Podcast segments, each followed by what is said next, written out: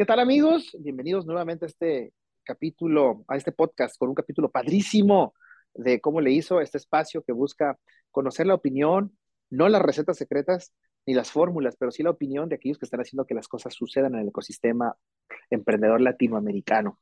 Y hoy me da muchísimo gusto porque me reencuentro con un amigo de hace muchísimos años que eh, lo, hemos coincidido en, varios eventos y por supuesto en redes sociales. Eh, él está en Panamá, como ustedes saben, Panamá es pieza clave en el continente, en la región, eh, donde, que conecta a, Norteamérica, Centroamérica con el sur y que tiene, tiene the best of both worlds, ¿no?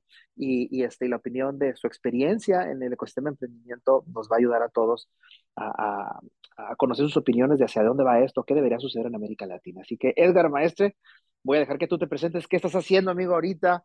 ¿Dónde andas? Para referencia de las personas que nos escuchan. Hola Ariosto, qué gusto saludarte, como también a las personas que, eh, escuchan eh, esta, este podcast. Muchísimas gracias por la invitación, Ariosto. Me da mucho gusto saludarte. Hemos compartido durante muchos años eh, este trabajo de fomentar el emprendimiento, principalmente en la juventud de nuestra región y felicidades por todo ese gran trabajo y ese esfuerzo que estás haciendo para contribuir, para fortalecer en todo nuestro ecosistema, no solamente en México, sino en toda la región. Gracias, Ariosto, por este espacio. Y bueno, sí, me preguntabas, eh, Ariosto, bueno, un poco lo, lo, que, lo que estoy haciendo, bueno, te comento y permíteme, por favor, bueno, hacer una, presentarme brevemente con la audiencia. Eh, como ya mencionó Ariosto, mi nombre es Edgar Maestre, yo soy natal de Barranquilla, Colombia, costa atlántica de Colombia, me crié en Panamá, en la ciudad de Panamá. Estudié una licenciatura en Administración de Empresas, una maestría en Relaciones Internacionales que estoy terminando, especialista en emprendimiento e innovación. Este, he colaborado eh, con distintas instituciones que están realizando también eh, un trabajo muy interesante en el campo de la investigación, también sobre los ecosistemas de emprendimiento en la región.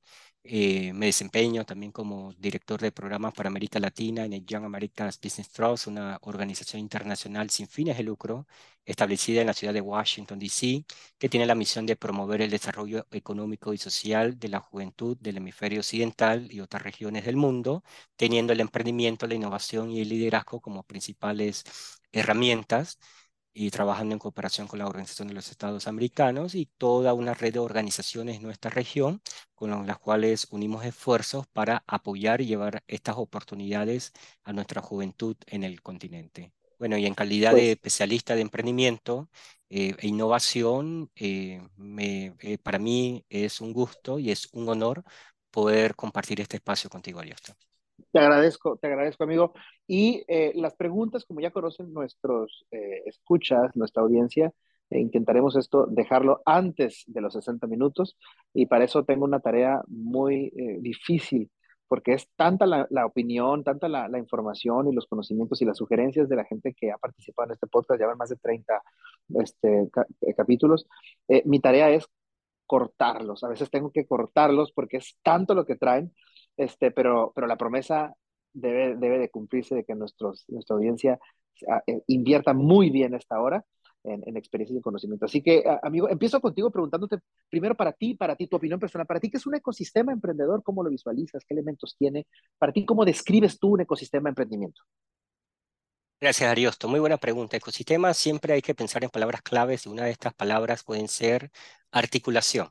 La articulación entre distintos actores de, distintos sectores, los cuales reúnen y conectan recursos, eh, conocimiento y el, digamos, estos programas de apoyo y ponerlos al servicio de la sociedad como tal y poder fomentar esa cultura del emprendimiento, la cultura de la innovación dentro de nuestras sociedades. Ya luego, bueno, vendrán otros componentes, como el componente, por ejemplo, de de recursos, financiamiento, todos eh, los elementos que se necesitan dentro de un ecosistema, pero lo importante que son actores articulados y actores que trabajan atendiendo una demanda en distintos niveles y en distintos grupos de la sociedad. De esta forma hay que describir un ecosistema de emprendimiento y ya luego podemos entrar en detalle sobre esos distintos espacios y niveles dentro de un ecosistema. ¿Y cómo es el de Panamá? Si eso, si la articulación es la clave, ahora vámonos a Panamá. ¿Cómo es el ecosistema emprendedor allá?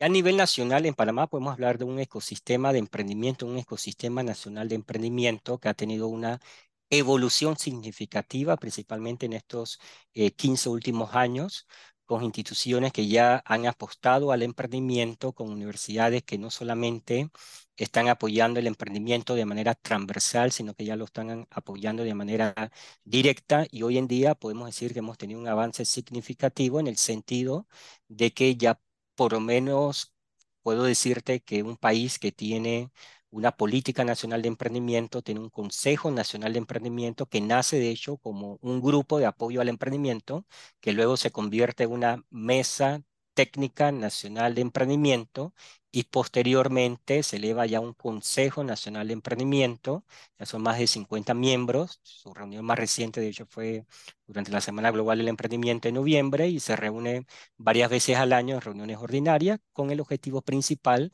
de abordar una agenda eh, en la cual podamos ir fortaleciendo eh, ese, ese portafolio de servicios y acompañamiento al emprendimiento y el fomento desde, desde, el lado de políticas públicas, desde el lado operativo, desde el lado programático, desde el lado de recursos, desde el lado de incentivos, etcétera, podemos decir que es un sistema, un ecosistema eh, más organizado. Oye, y desde ese punto de vista, de todos esos elementos que comentas, ¿cuál es el más fuerte? O sea, de todos esos elementos que hacen que un ecosistema, ¿cuál, cuál crees que sería como que el que está más consolidado de todos estos? Digamos que el fomento. Sí, el fomento de la sensibilización es muy importante. Aquí entran algunos eh, factores, Ariosto, entre eso la educación emprendedora.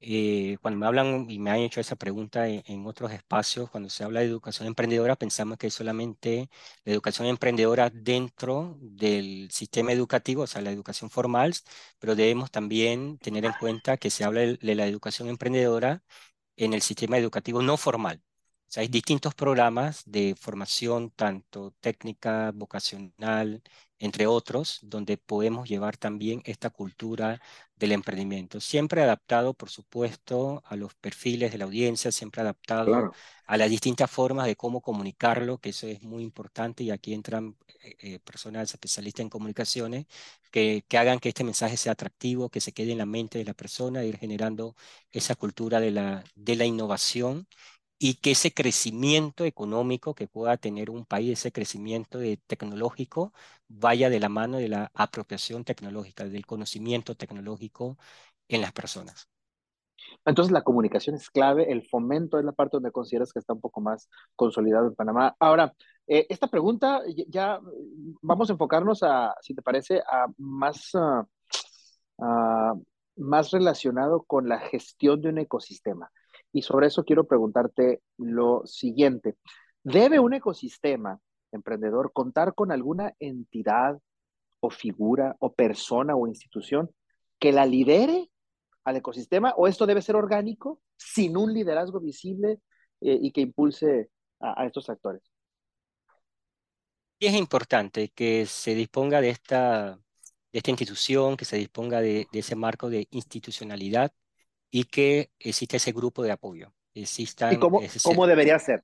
Ayúdame tú a construir. Tú tienes una varita mágica y tú puedes, te dan a ti el poder para construir esta entidad que impulse y coordine el ecosistema de emprendimiento en tu país. ¿Cómo la diseñarías? ¿Qué harías? Así es, sí, tanto, bueno, eh, sí, en particular en el país como en otro país que se pueda adaptar, siempre una entidad que coordina, que convoca, que da seguimiento, pero que al mismo tiempo se apoya en comités especializados que de una u otra forma te permiten tomar decisiones, ¿no?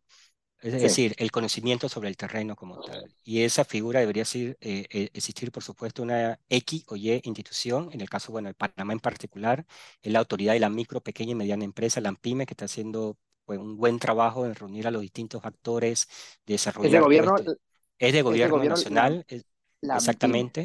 La AMPIME, así es, de gobierno nacional, eh, tiene un equipo de trabajo muy dinámico, que siempre está pues muy atento para colaborar en distintas iniciativas, concretarlas, hacerla realidad y ponerla al servicio de toda la, la población. Por lo tanto, digamos que ese ente eh, coordinador es muy importante que se apoye a un Consejo Nacional de Emprendimiento que a su vez tiene distintos comités o comisiones ya con una experticia específica, por así decirlo, en distintos temas. Te hablaba de fomento, esa una, pero hay otros también, instrumentos de financiamiento, eh, la parte ya de comercio, la parte académica, de investigación, etcétera. Y eh, digamos que esa figura eh, funciona, funciona muy, muy bien y sobre todo existe ese interés y esa motivación de las instituciones, independientemente que en algún momento pueda cambiar una administración, siempre ahí está ese compromiso institucional de mantener esa dinámica en todo momento. Ah, qué interesante lo que comentas. Ahora, eh, siguiendo ese mismo sentido, amigo, ¿qué entidades, organizaciones o personas identificas en tu ecosistema ahí en Panamá y que, que ejercen un liderazgo real para impulsar el ecosistema? Eh, un liderazgo incluso eh, de, instituciones pioneras, eh, por así decirlo, la Ciudad del Saber, a través de su centro de innovación, la Ciudad del Saber ha tenido un trabajo es extraordinario y un compromiso desde el primer momento de fomentar el emprendimiento, sobre todo el emprendimiento innovador. Es un ejemplo global, es un, tecnología. Es un, ejemplo, claro, claro. E, exactamente, y de reunir ese talento emprendedor, tanto panameño como ese talento emprendedor, tanto extranjero, o sea, de ambas vías. Y eso ha permitido ese, e, e, digamos, esa construcción de ese, de todo, de todo ese sistema de apoyo de esa gestión de conocimiento, lo cual ha tenido resultado en la creación de proyectos que están alineados a distintos perfiles de emprendedores. Por ejemplo, proyectos enfocados en lo que es eh, eh, tecnología, otros proyectos enfocados en lo que es emprendimiento femenino, y así sucesivamente distintos proyectos que se han desarrollado, otros más enfocados en comercio electrónico, otros más enfocados en industrias creativas, etcétera, pero eso pues no, nos permite conocer cómo está un ecosistema en sus distintos componentes. Ok, ahora, siguiendo con esa misma línea, eh, el liderazgo que se ejerce, esas, los que estás comentando, ¿cómo, cómo es? ¿Es un, son, son, hay acciones concretas, hay un plan, es, es, es, un liderazgo moral, de prestigio político, económico. ¿Qué tipo de liderazgo ejercen como para que la gente voltee o las instituciones volteen y digan, va por aquí o debemos irnos por aquí? Y claro, hay una política nacional de emprendimiento que se va adaptando a los distintos tiempos. Eh, venimos de tres años, como sabe, de, una pandemia que ha afectado al mundo entero y América Latina y el Caribe ha sido una de las regiones eh, más afectadas y por más tiempo de la pandemia y por lo tanto tuvimos que adaptarnos ¿no? a, ese, a, a, todo ello. Y aquí vemos que las instituciones de una u otra forma no se detuvieron en ningún momento.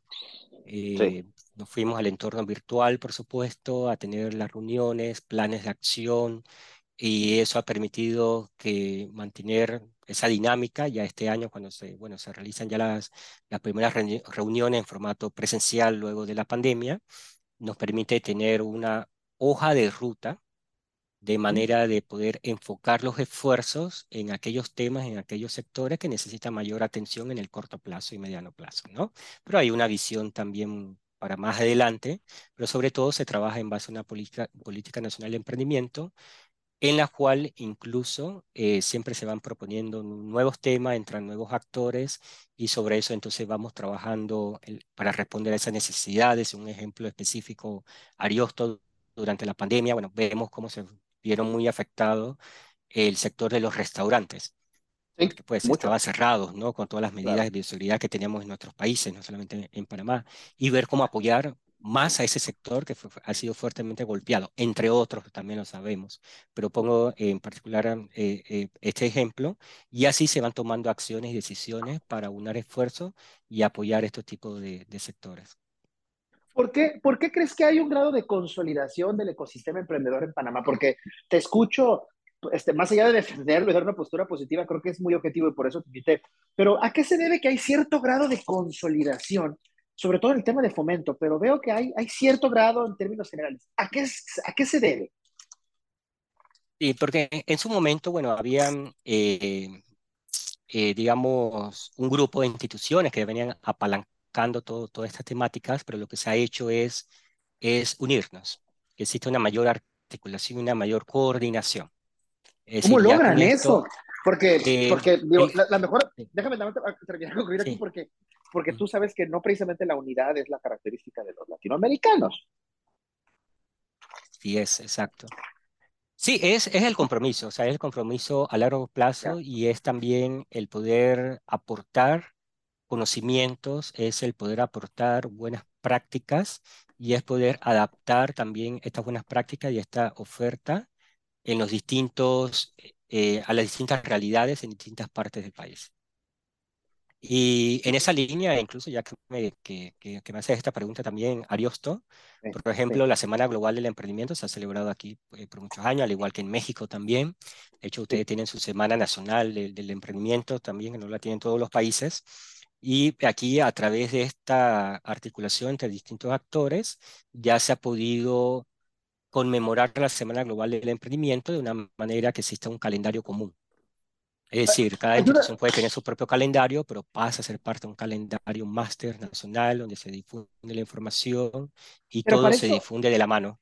Pero para eso debe haber voluntad, buena voluntad y disposición de todos los actores. Y, ahí es donde quiero profundizar contigo, a lo mejor me detengo un poquito en el cuestionario, porque ese ha sido el reto, la constante que estoy escuchando con otros, con otros actores del ecosistema desde, desde México hasta Chile. Eh, ¿Cómo ¿Cómo se logró en, el caso de ustedes? ¿Cómo? ¿Quién? ¿Dónde se logró ese, ese espíritu de vamos a unirnos, vamos a juntarnos, nos conviene? ¿Cómo se logró? ¿Quién fue o quiénes fueron? ¿Y cuáles fueron los, los, pues los, los beneficios que se dieron como para decir, va, nos conviene estar juntos y hacer esto juntos? Sí, fue de distintos actores, por supuesto, también desde la academia, un grupo de universidades que activamente estaban trabajando y decidieron pues unir esfuerzos sobre ello.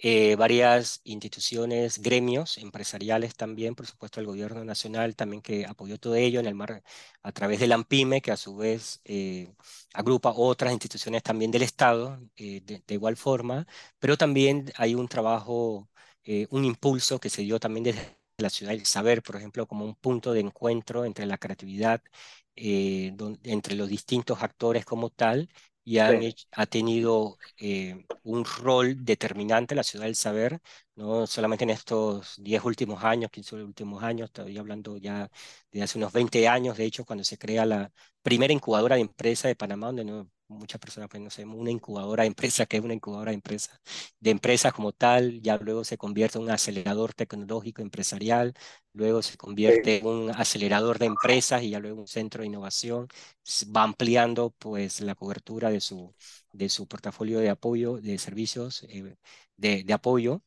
Y eso es lo interesante porque también va reuniendo distintos actores que se ven motivados y, eso hace que ya tengamos unas metas pues, más ambiciosas ¿no? a largo plazo y ahí nace ya otros proyectos en la actualidad. Este, este, esta, digo, sin ser injustos y dándole crédito a que es un esfuerzo de muchos, como tú lo dijiste, siento o veo o alcanzo a leer y entenderte que quien consolida esto es la, es la ciudad, ¿sabes? Que los logra ponerlos de frente a todos, ¿no? Exacto, entre, organizaciones nacionales, locales, hay eh, eh, que lleva ese esfuerzo como el punto de encuentro reunión, el, el YBT, el Young America's Business Trust, y ahora en calidad de una organización internacional, tiene un rol también muy importante en todo este esfuerzo, en el sentido de que viene brindando apoyo y cooperación técnica a los distintos actores, y me gustaría aquí, por favor, también resaltar el, lo que es la importancia del desarrollo de capacidades.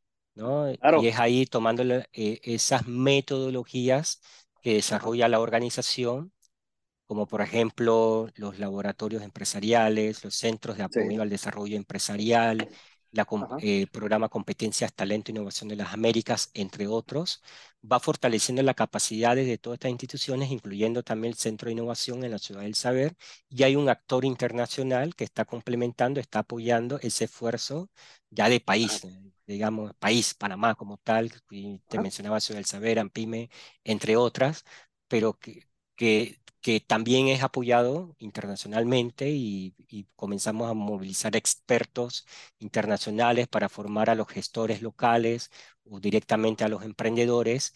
Y es así como también YBT tiene, eh, bueno, cuando digo YBT, perdón, tal vez como nos están escuchando no, no entenderán qué significa, son las siglas en inglés del Young America's Business Trust que tiene un rol importante también dentro del ecosistema de emprendimiento de Panamá al poder, digamos, facilitar que haya esa articulación, y te pongo ejemplo, Ariosto, eh, hace varios años emprendimos una iniciativa de tener sesiones de, de, intercambio entre actores de emprendimiento.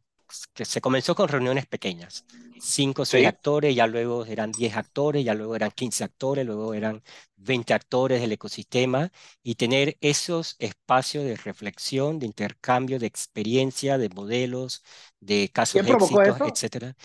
El, Young America's Business Trust, exactamente, el YBT y con apoyo incluso también de la Oficina Nacional de la OEA, la Organización de los Estados Americanos, vamos reuniendo estos actores y de esa forma, bueno, se va también complementando y apoyando ese esfuerzo eh, eh, de país eh, como tal, que ya venían también desarrollando estas instituciones que he estado comentando a lo largo de esta entrevista hasta el momento.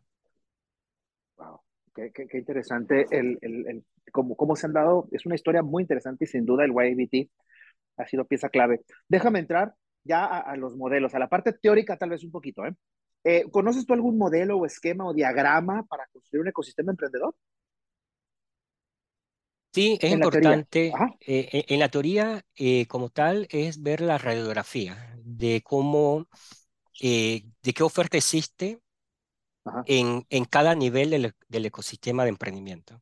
Entonces, por ejemplo, identificar dónde están esos vacíos, o sea, dónde todavía no existe una oferta, una demanda como tal, y enfocar los programas en ese vacío que existe dentro del ecosistema. Entonces, un modelo que se complementa también con un modelo de acompañamiento que debe estar diferenciado. Muy importante mencionar eso. Cuando digo diferenciado es, por ejemplo, que se pueda tener sí un programa de fomento, de creación, eh, de impulso como tal para darle cabida a nuevos negocios que entren dentro del parque empresarial, pero simultáneamente debemos tener un modelo basado en el crecimiento. Es decir, aquellas empresas que ya están dentro del mercado que sabemos que hay pues eh, muchas barreras, desafíos que tienen de distintos tipos, pero debemos tratar de que esas empresas, esas pequeñas y medianas empresas, no se queden, es decir, se iniciaron como pequeñas empresas, no se queden siendo pequeñas empresas. Y es ahí donde entra ese modelo que debe a, apoyarles a ir al siguiente nivel. Ahora, ¿hay algún autor que, que, que, que, se te venga a la mente, algún autor o algún plan o modelo de ecosistema de emprendimiento que ya exista y que, que, lo ubiques tú. Por ejemplo, ubicas a, a, Daniel Isenberg, que es un autor, o a Hugo Cantis. Hugo Cantis de Argentina, eh, exactamente, de Prodem, que de hecho hace poco hizo una publicación muy interesante sobre, sobre emprendimiento, innovación y los objetivos de desarrollo sostenible. Eh, pero se me viene a, la mente también el doctor Rodrigo Varela de la Universidad ICESI de Cali, en Colombia, que ha realizado un buen trabajo en materia de fomento del emprendimiento y sobre todo en pequeñas y medianas empresas, incluso en, su momento con el Congreso, eh, el Congreso Internacional sobre Espíritu Empresarial. Eh, nuestro gran amigo, el doctor Cérvulo Anzola, claro. Eh, colombiano, en México de hace muchos años, trabajando en el sistema del TEC Monterrey y en otras instituciones, un gran orador y autor también. Eh, se me viene a la mente, incluso ya que, que, eh, que tenía, estaba pensando hace, hace un momento, respondía una pregunta, otra pregunta tuya, pensaba también el doctor Augusto de la Torre, que fue eh, economista jefe del Banco Mundial para América Latina y el Caribe, que tiene una publicación muy interesante que, que es América Latina, muchas empresas, poca innovación. Tiene sus seis, siete años la publicación, muy interesante. Otro autor también relevante en la región. Eh, voy, a, voy a tomar como base a Daniel Isenberg. ¿Lo ubicas un poco? Sí, claro, de Estados Unidos, que ha tenido un modelo de transferencia de ecosistemas también en varios países de América Latina es correcto. Boston, ¿no? ¿Hay, ¿Hay, algún modelo de todos los que comentaste que sientas tú que se está aplicando en Panamá en concreto o en América Latina o crees que meramente son referencias? O sea, ¿son referencias o son planes de acción que tú los ves aplicándose ya en la región? No son híbridos, son híbridos, eh, es el resultado de distintos modelos de experiencia propia y de buenas prácticas que se han aplicado, pero no necesariamente de un autor específico. Sí te puedo mencionar de países que que han venido apoyando en la materia. El caso, por ejemplo, a través de YBT, Young America's Business Trust, nos hemos apoyado con, con Israel como nación pionera de innovación y hemos podido llevar estos modelos, esta metodología, el modelo de crecimiento israelí como nación pionera de innovación y hemos podido replicar esto a través de programas de formación a los actores del ecosistema de emprendimiento. Eh, en distintas etapas de la evolución de este ecosistema, estoy hablando desde hace 15 años atrás, hace 10 años, 5 años atrás, hemos podido ir llevando estos programas. Eh, por ejemplo, el modelo de Isenberg, ¿crees que es un modelo que aplica bien para, para América Latina? Y de hecho, eh, tengo entendido que se ha tomado como referencia en, en, algunas ciudades, específicamente de América Latina, el caso Manizales, por ejemplo, el programa Manizales Más en Colombia, es un programa que, que se trabajó conjuntamente con, con este modelo que mencionas? Ahora, eh, ¿en, en, Panamá se aplica o no?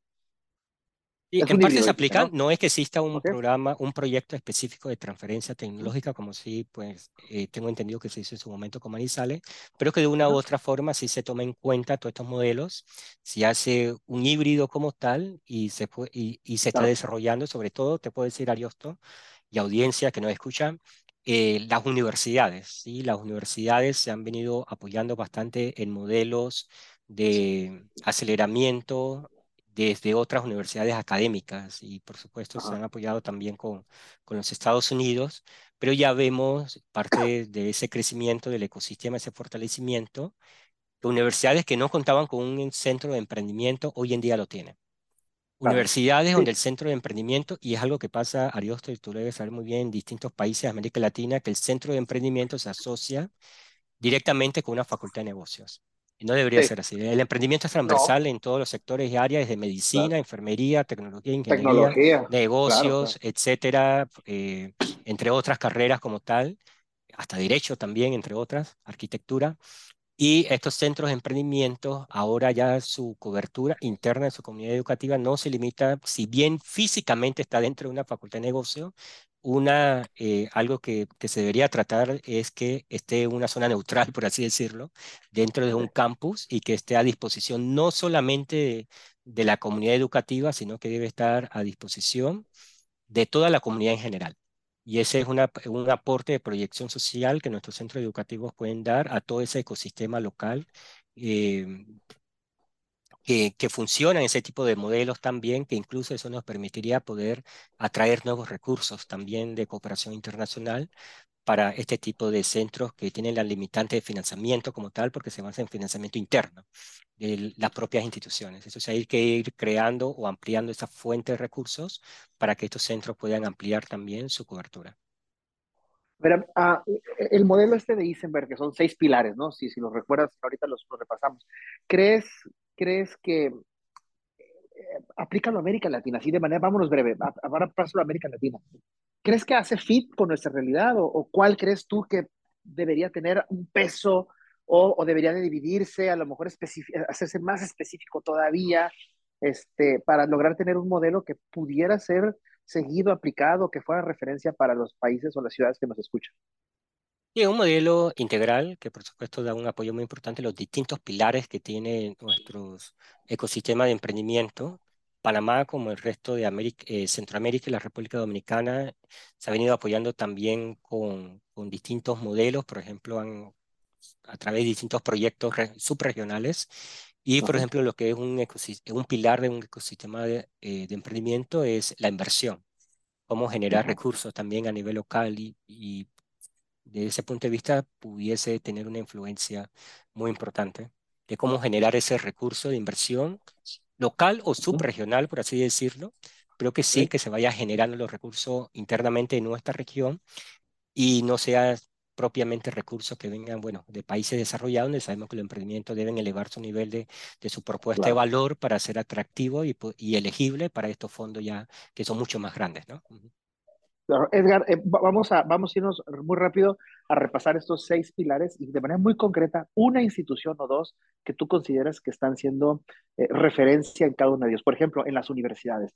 Eh, uno de los pilares de Eisenberg es el recurso humano, el talento humano, el capital humano. El capital ¿Qué Instituciones, ¿Qué instituciones son las que crees que son buena referencia para ser consultadas o consideradas para en ese tema. Y mira, no, para ser sincero, no, no quisiera pecar con nombres específicos, pero sí puedo mencionar algunas que, que han sido pioneras, que han venido trabajando y que otras instituciones han sumado y que se están apoyando en estas instituciones pioneras, ¿no? Por ejemplo, ah. eh, la Universidad Tecnológica de Panamá ha hecho un buen trabajo, la Universidad Latina de Panamá, la Universidad eh, Interamericana de Panamá. Y ahora vienen instituciones eh, que se han venido apoyando también eh, con la misma, el ITSE, el Instituto Técnico de Superior de Educación, no tiene más de tres años de haber sido creado y ya este, está creciendo de, manera pues, bastante acelerada y está teniendo una buena población de estudiantes también. Eso por el lado académico. Ahora, si hablamos del sector ariosto académico, bueno, universidades como tal, pero no debemos descartar otras instituciones que brindan una formación técnica vocacional. Es el caso del INADE en Panamá, que se dedica a lo que es la educación técnica y vocacional, que también está haciendo un trabajo en, esta materia, sin tener, digamos, esa figura de universidad, ¿no? Porque es una institución estatal. Claro. Ahora, luego está el, el capital económico, financiero, fondos, la banca. ¿Quiénes son actores de referencia que la gente que nos escucha puede buscar un poquito más, investigar de ellos? Y bueno, aquí vemos a la CENACIC, Secretaría Nacional de Ciencia, Tecnología e Innovación, que a través de sus convocatorias eh, eh, está apostando al capital semilla también de emprendimientos de alto impacto, emprendimientos dinámicos, y la propia AMPIME, la Autoridad de la Micro, Pequeña y Mediana Empresa, y tiene también sus eh, fondos de, capital semilla. La Ciudad del Saber abre convocatorias también, donde hace una inversión no solamente de recursos económicos, sino también de complementarios con distintos servicios, entre esos eh, la parte de infraestructura, instalación, acompañamiento, mentoría, etcétera, por un tiempo determinado a través de un programa de aceleración como tal. Digamos que estos tres actores están atendiendo distintos grupos, o sí, distintos grupos de, emprendedores como tal, cada uno en su respectivo sector y niveles de inversión. Va. Eh, me, pasó la que sigue, gobierno. Gobiernos, ¿cuáles esfuerzos de gobierno han sido parte aguas para eh, fomentar el emprendimiento? Sí, aquí, bueno, soy repetitivo en mi respuesta anterior. No, no importa, sí, sí, sí, lo sé. Eh, en el caso de la AMPIME, en el caso de la CENACIT, Secretaría Nacional de Ciencia, Tecnología e Innovación, el Ministerio de Comercio e Industria, el Instituto Nacional de la Mujer, también está teniendo un rol eh, muy importante. Y a eso, bueno, se le suman ya otras entidades que a través de estas entidades eh, también están sumando esfuerzos, pero a nivel interno, gobierno nacional, digamos, estas que menciono están ayudando incluso a sensibilizar a otras instituciones para que se vayan sumando y lo han venido haciendo. Ok, ok. Ah, luego tenemos otro sector que es el del andamiaje de soporte como las incubadoras y las aceleradoras. ¿Cómo está ese, ese microecosistema en Panamá? Y aquí entran, bueno, incubadoras físicas como tal, eh, por ejemplo, la Universidad Interamericana, la Universidad Latina de Panamá, la Universidad Católica Santa María la Antigua, la Universidad Tecnológica de Panamá, la Universidad Especializada de las Américas, las UDELAS, son universidades que ya tienen instalada una incubadora, un centro de emprendimiento. Al tener una incubadora de empresas, por supuesto que tienen un modelo ¿no? de, atención a estas empresas en esa etapa y organizaciones en lo que es soporte, que es un pilar muy importante del ecosistema, el Young America's Business Trust, que a través de su metodología y sus distintos programas como TIC la competencia Talento e Innovación de las Américas, viene brindando también ese soporte, complementa con este apoyo, incluso atrae también toda esa mentoría, esa formación a través del bootcamp y otros elementos componentes del programa TIC Américas y complementa esa, ese, ese apoyo, ese trabajo que están haciendo estas incubadoras o esas instituciones dentro de este pilar de lo que es soporte.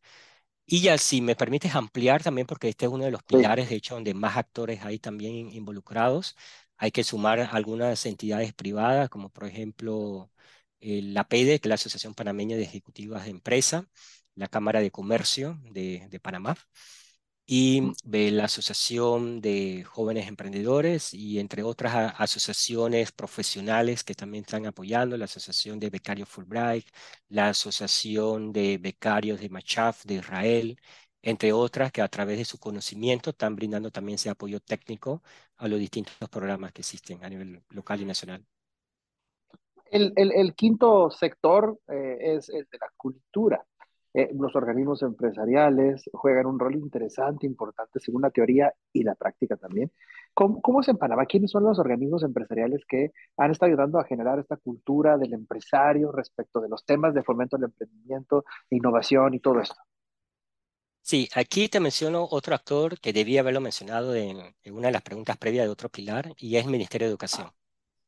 Sí, gobierno. Muy importante, el gobierno nacional, Ministerio de Educación, que a través de la AMPIME han venido trabajando con el Consejo Nacional de Emprendimiento eh, distintas acciones para llevar también el emprendimiento al, al sector eh, educativo como tal, de manera formal y no formal y transversal.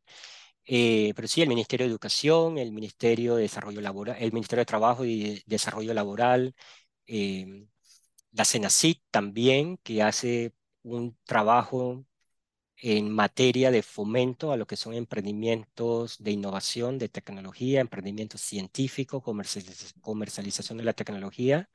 Y la AMPIME, que a través incluso de su dirección de comunicaciones, tiene distintas campañas también en materia de fomento del emprendimiento. La Ciudad del Saber, de igual forma, Young American Business Trust, la Cámara de Comercio también tiene algunas campañas para resaltar también el talento emprendedor de emprendedores y emprendedoras. Y la PEDE, la Asociación Panameña de Ejecutivos de Empresa, que de hecho tiene una comisión también de jóvenes empresarios. Ok. Ahora, eh, por último está eh, el mercado. E, e, el mercado panameño, los consumidores panameños son consumidores eh, abiertos a nuevas tecnologías, tendencias, o son conservadores, o, o, hay una cultura más hacia, no sé, en algunos países es muy hacia Taiwán o China o, europea inclusive, tú vas a Colombia, Colombia o España voltean, este, o, Argentina voltean a España, ¿no? Pero otros países voltean a Estados Unidos. ¿Cómo, es el mercado, el consume ahí en Panamá? Este, ¿Abierto, cerrado? ¿Cómo es? Sí, bueno, es un mercado abierto, sí se consume lo local en materia no solamente de producto, también lo que es servicios como tal. Muchos emprendimientos, sobre todo las startups, están apuntando, sí, también a otros mercados, los Estados Unidos, Europa, eh, hacia este, tener en cuenta que el emprendimiento no tiene fronteras.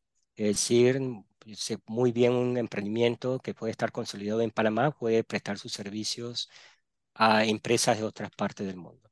Y en esa parte sí ha habido mucha apertura a los mercados internacionales. Bueno, eh, eh, tú, eres mercadólogo, Ariosto, y, conoces muy bien la dinámica que se va dando en el mercado en ciertas temporadas, pero sí se puede decir que se consume bastante también los productos y servicios a nivel local, pero tenemos un segmento dentro de la población de emprendimiento que está teniendo un crecimiento rápido apuntando a mercado internacional, sobre todo entendiendo también que Panamá es un país que se caracteriza por ser un país de servicios, que se caracteriza por su posición geográfica, es un país que brinda su servicio al, al mundo entero. Tenemos el, canal de Panamá, nuestros puertos, claro. entre los más grandes de toda la región y nuestra zona franca también, la más grande de América, la segunda más grande del mundo. Entonces sí, siempre está esa cultura, desde que somos pequeños también, que miramos al mundo entero. Sí, tenemos nuestro emprendimiento a nivel local, pero apuntamos siempre también, tenemos esa vocación de servicio y por supuesto lo que es el comercio a nivel internacional y ahora con el auge de la tecnología, la tecnología de información y comunicación y el comercio electrónico, Panamá está apostando bastante eh, también a los mercados eh, de afuera o bien empresas de afuera que se instalan en el país, empresas locales están, son sus prestadores de servicios. Entonces es un trabajo de los distintos actores, sí hay que reconocer también Ariosto y nuestra audiencia de que debemos eh, medir ese trabajo, tenemos que investigar ese trabajo, tenemos que documentar, publicar, etcétera, para poder dar ya una respuesta basada incluso en datos y no de manera cualitativa nada más. Pero hacia allá vamos, ¿no? Hacia allá vamos, estamos dando buenos pasos. Lo importante es que vamos conociendo todos estos casos de éxito también que se están dando. Y lo importante es, bueno, trabajar también con las distintas generaciones para que aprovechar ese potencial que, que siempre hemos tenido históricamente eh, en el comercio internacional. ¿no?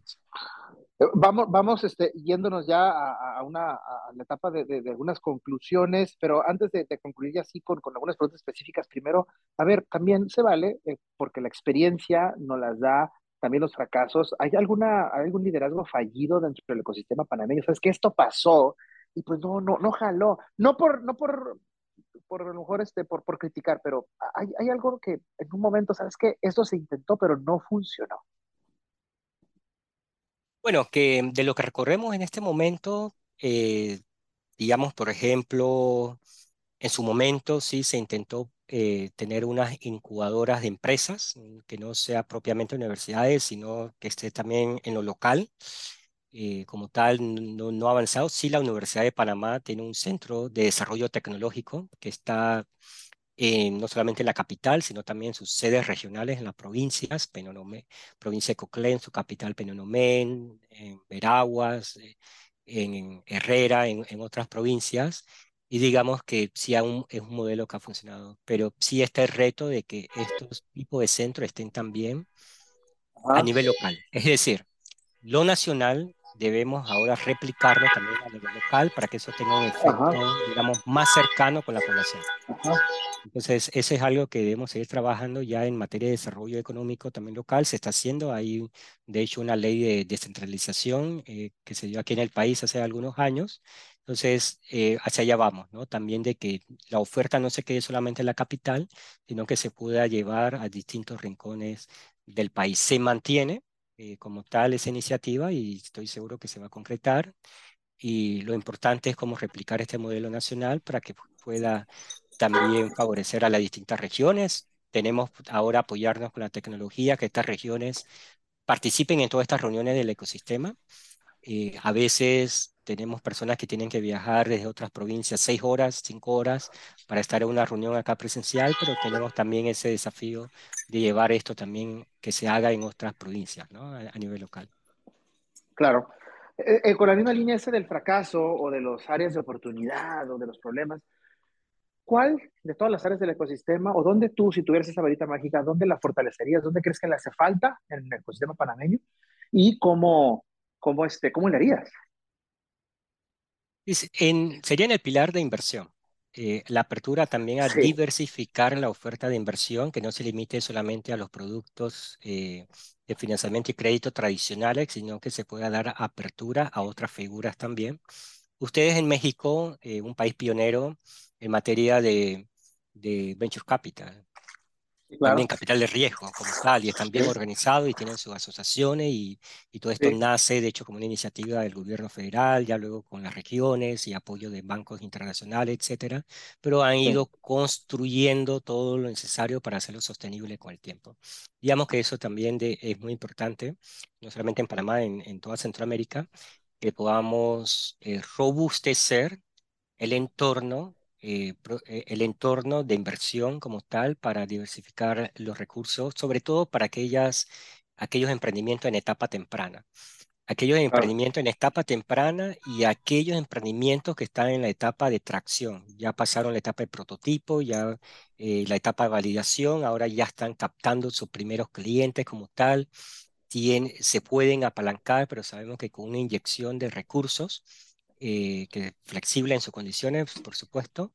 Sabemos que pueden crecer y lo que te decía hace algunos minutos, que no se queden como, como em, si nacen como empresas pequeñas, no se queden como empresas pequeñas, sino que puedan también eh, dar ese, ese salto. Y aquí hago una cita textual, de hecho, te mencionaba el doctor Augusto de la Torre, un libro que leí hace algunos años de él, cuando mencionaba, eh, abro comillas, el panorama económico en América Latina es tal que las empresas tienden a empezar pequeñas y permanecer pequeñas, cierro comillas. Entonces debemos tratar de, de llevar a los distintos niveles y también eh, lo que te mencionaba de los modelos, que deben ser los modelos basados en fomento, por un lado, a esas empresas nuevas, pero también un modelo basado en crecimiento para aquellos que ya existan, o sea, de crecimiento. Y es así como tú mantienes una dinámica e incluso ponernos objetivos también. Eh, objetivos, por ejemplo, de que en el modelo basado en lo que es fomento, puedan pasar al modelo basado en crecimiento y ponernos métricas también de aquí a 10 años. Y es una forma también de ir eh, fortaleciendo la oferta de apoyo para cada grupo. Ahora, y, vamos cerrando un poquito y, quiero ser muy, muy concreto, eh, de hacia dónde se enfrenta el ecosistema, ¿cómo se llama?, de, de, de Panamá en los próximos 10 años. Y transformación digital. Sí, transformación digital, conectividad es, es, algo muy importante. y para aprovechar mayor estas oportunidades que tenemos. Por el lado de los distintos pilares, o sea, este es, digamos, una temática que puede ser apoyado de los distintos pilares, pero sobre todo que tratemos de facilitar las herramientas y todo lo necesario para lo que es la transformación digital de, de las empresas, que tengan un mayor soporte, que tengan un mayor acceso a recursos técnicos y financieros, es decir, ir trabajando esa cultura también de lo que es la tecnología para hacerlas más competitivas de igual forma. Sobre todo también que eso nos lleva a otro punto que es eh, muy importante dentro de la competitividad territorial, y ustedes ahí en Tijuana lo ven bastante, eh, es eh, los clústeres. O sea, cómo podemos hacer que estos clústeres, estos proveedores de servicios, tú los puedas formar, los puedas certificar y puedan ser elegibles para vender servicios a las empresas más grandes. Si no puede individualmente, bueno, vamos a hacerlo entre varias, ¿no? Y hay que generar más ese tipo de proyectos. Ya luego le vamos poniendo distintos énfasis, ¿no? En tal sector, el clúster especializado en esto, etcétera. Pero lo importante es iniciar con algo y yo considero, como especialista en emprendimiento, en lo particular, que capacitar a estas pequeñas empresas con todo lo necesario en transformación digital para que estén en un nivel necesario para poder eh, brindar su servicio a empresas más grandes, que sean consideradas, ¿no? Entonces, es un tema también que como Consejo Nacional de Emprendimiento, como ecosistema de emprendimiento como tal, naturalmente, debemos brindar, pues, un apoyo muy importante. Coincido contigo. Y de hecho te iba a preguntar sobre qué temas debería explorar el ecosistema en el futuro, pero con eso me, me, contestas perfectamente. Ahora, con eso termino. ¿Cómo le viene a, a, Panamá la vinculación con ecosistemas de otros países? ¿Es mejor organizarse internamente y definirse o desde el inicio nacer y crecer con interacción internacional. Es bueno estar en, ambas, en, ambos sentidos, en ambas vías. Ser receptor también de otros países y lo hemos hecho y súper bien. Hemos aprendido de la eh, experiencia de Israel, de Colombia. También hemos tenido, Panamá ha tenido apoyo a través de la Agencia de Cooperación Internacional de la Presidencia de Colombia. Em, y el SENA, Servicio Nacional de Aprendizaje, a nivel de subregión, el SICA, el Sistema de Integración en Centroamérica, con proyectos que se han desarrollado. Estos países de Centroamérica, Panamá y la República Dominicana han podido homologar servicios y intercambiar buenas prácticas como tal, pero también está en la otra vía, lo inverso, eh, Ariosto, que es que Panamá sea proponente. O sea, proponente de otros países de llevar este modelo como tal pueda llevarlo a otros países de la región. Ser un país, eh, perdón, ser un país oferente, eh, me refiero, que nuestro modelo también se pueda llevar a replicar a otros países. Y, y por ese lado es, como te digo, es crear estas, las condiciones necesarias para disponer de los instrumentos de cooperación horizontal.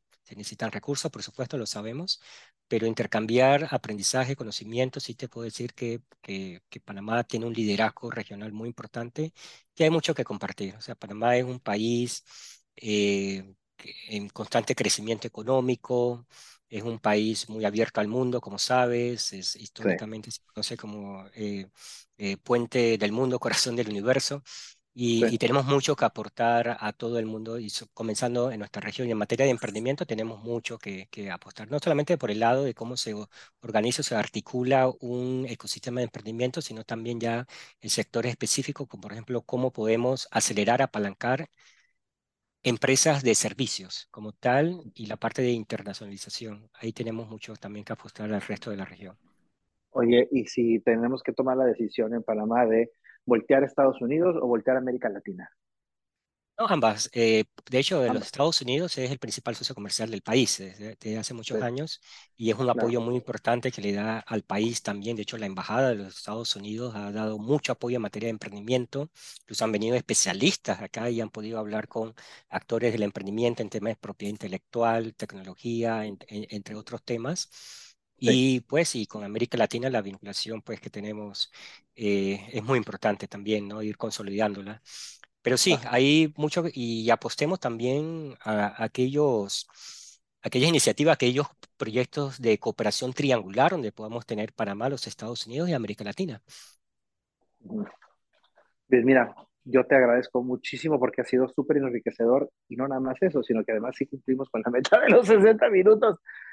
Edgar, maestre, amigo, te agradezco muchísimo. Eh, con muy pocas personas eh, hemos tenido la oportunidad de, platicar y que, pero, que nos den y que nos nutran con, una base teórica, pero práctica también y con referencias claras sobre lo que sucede en los diferentes ecosistemas. Sé que tus capacidades, tú conoces al ecosistema general de toda la región, pero tienes un área de expertise en el, en el, en el, en el panameño, por supuesto, ¿no?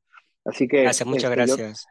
Yo, te agradezco muchísimo, muchísimas gracias. No, Ariosto, siempre a las órdenes, me gustaría agregar también ya en, como parte de las conclusiones que, que las personas emprendedoras tienen mucho que aportar también a los ecosistemas. No es un trabajo solamente de las instituciones, de los ecosistemas, de la parte institucional, sino también es un, un, trabajo también donde en el día a día aprendemos mucho de nuestros emprendedores. Hay que, hay que escucharlos, hay que apoyarlos, deben tener su lugar, su espacio en todo ecosistema también, y estos emprendedores se convierten en promotores también del emprendimiento, apoyando a otros emprendedores y emprendedoras.